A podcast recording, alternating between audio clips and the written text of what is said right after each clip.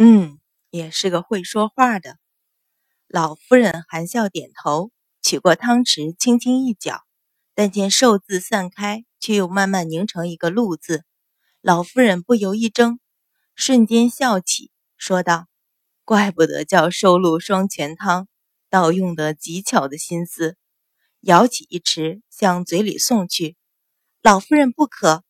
随着喊声，阮云欢身后一条身影突然疾步奔出。一把便将老夫人手上的汤匙打落，汤匙当啷落地，众人都是一怔。秦氏厉声喝道：“清平，你做什么？”清平动作虽大，但此时丫鬟川流不息地走来走去，台下的众臣本来并没有留意，被秦氏这一喝，顿时都抬头望了过来。阮一鸣也皱眉道：“清平，你这是做什么？”清平向老夫人身前的汤一望，身子一矮，跪了下来，说道：“老夫人，这汤里有毒，喝不得。”有毒！满座皆惊，有喝过汤的人不禁俯下身子去抠喉咙。秦氏脸上变色，冷笑道：“清平，今日来的可都是朝中重臣，还有三位皇子，每个人都有汤，你可不要乱说。”是啊。毒害皇子，毒害朝臣，阮氏一门抄家灭族也不为过。清平将头一抬，说道：“旁人碗中没有，只有老夫人碗里有。那你说是什么毒？你又如何知道？”清平淡道：“这汤中放有洛苏子，有一种淡淡的香味，与汤中的珍珠圆较为相似，却又有不同。奴婢闻了出来。”闻了出来，阮一鸣挑眉，将自己碗里的汤闻了闻，又去老夫人碗中舀了一匙闻了闻，摇头道：“闻着并无异样啊。”清平道：“此药味道极淡，又有汤中的珍珠原子遮掩，所以相爷分辨不出。”秦氏听他说出洛苏子的名字，不由眉心一跳，冷笑道：“相爷分辨不出，你一个贱婢却分辨得出？”清平淡然道：“莫说相爷分辨不出，便是朝中的御医，莫不亲尝也分辨不出，岂有此理！”秦氏怒喝，指着他道：“今日是老夫人寿辰，满府嘉宾，你这贱婢居心不良，故意捣乱！来人啊，将他给我拖下去，关入柴房，等寿宴结束再行处置。”随着一声喝令。立在外侧的几名婆子便冲了上来，一把将清平按蹲在地。慢着！阮云欢清清淡淡的声音响起，平和的面容没有一丝变化，挑唇笑道：“是故意捣乱，还是忠心为主？还没有分辨清楚。此时将人压下，难以让人心服。”秦氏脸色铁青，冷哼道：“这个容易。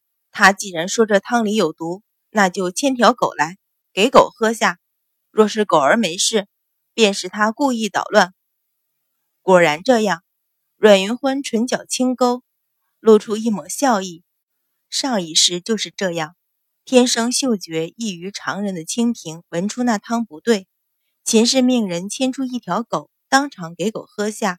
可是看了半个时辰，狗仍然没有异样，清平百口莫辩。最后关入柴房毒打一顿，第二天吊死在房梁上，最后的罪名是畏罪自尽。